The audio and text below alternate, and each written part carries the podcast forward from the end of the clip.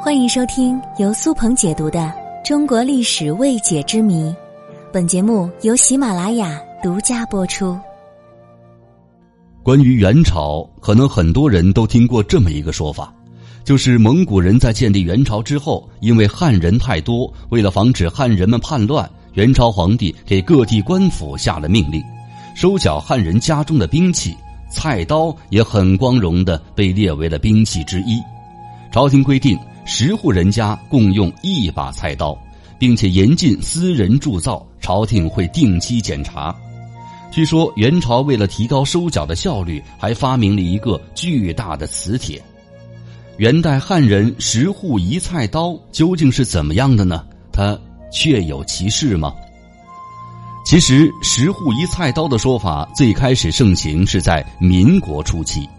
吕振宇等历史学者提出了蒙古进菜刀的说法，但最开始只是五户一把菜刀，后来逐渐演变到十户一把。虽说很多的历史书籍都把“十户一菜刀”这个说法当成了一个历史的冷知识收录其中，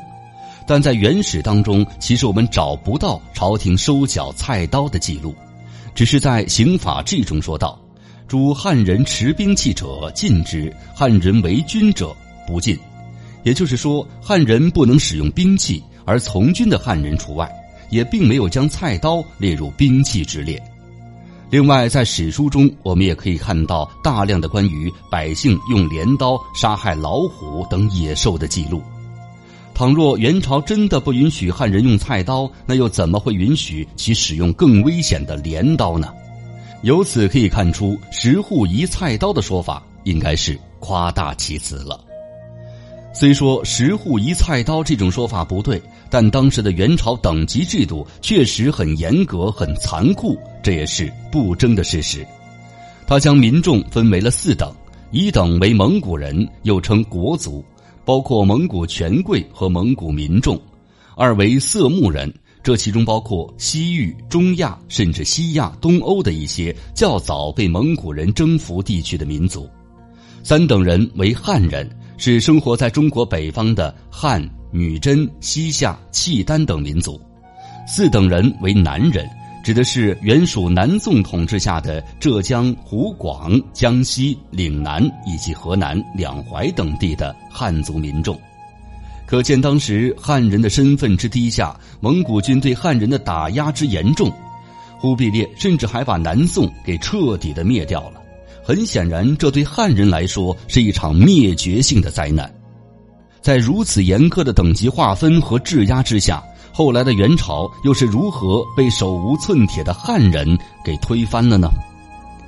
根据元朝的历史记载，我们可以看到，元朝内部的分裂是十分严重的。政变也是频频发生，元朝一共统治了中原地区九十八年，却传了五代十一任皇帝，平均在位时间不到九年，而且这些皇帝超过半数以上是通过政变上台的，由此可见元朝的政局非常不稳定，政局不稳，自然就很容易造成内部分裂，而且统治阶层几乎把所有的精力都放在了内讧上。当然，也就不利于社会的长治久安，这也进一步导致了元朝统治力的衰弱。再者，是因为元朝严苛的统治和高压的民族政策，这从之前我们提到元朝把民众分为四个等级就可以看出。高高在上的蒙古人拥有许多特权，这自然就会造成其他人心里的不平衡和压迫感。长期推行这样严苛的政策，造成民众的逆反心理，一定是十分严重的。到了元朝后期，统治者不断向人民收取各种名目的苛捐杂税，人民被压迫、被掠夺更为严重了。而压倒元朝的最后一根稻草，可以认为是后期黄河变道，造成了北方大面积受灾，民不聊生。元朝为了治理黄河，几乎耗尽了国力。同时，为了缓解财政困难，滥发钞票，造成了通货膨胀，经济的全面崩溃。处于水深火热中的百姓，在忍无可忍的情况之下，揭竿而起。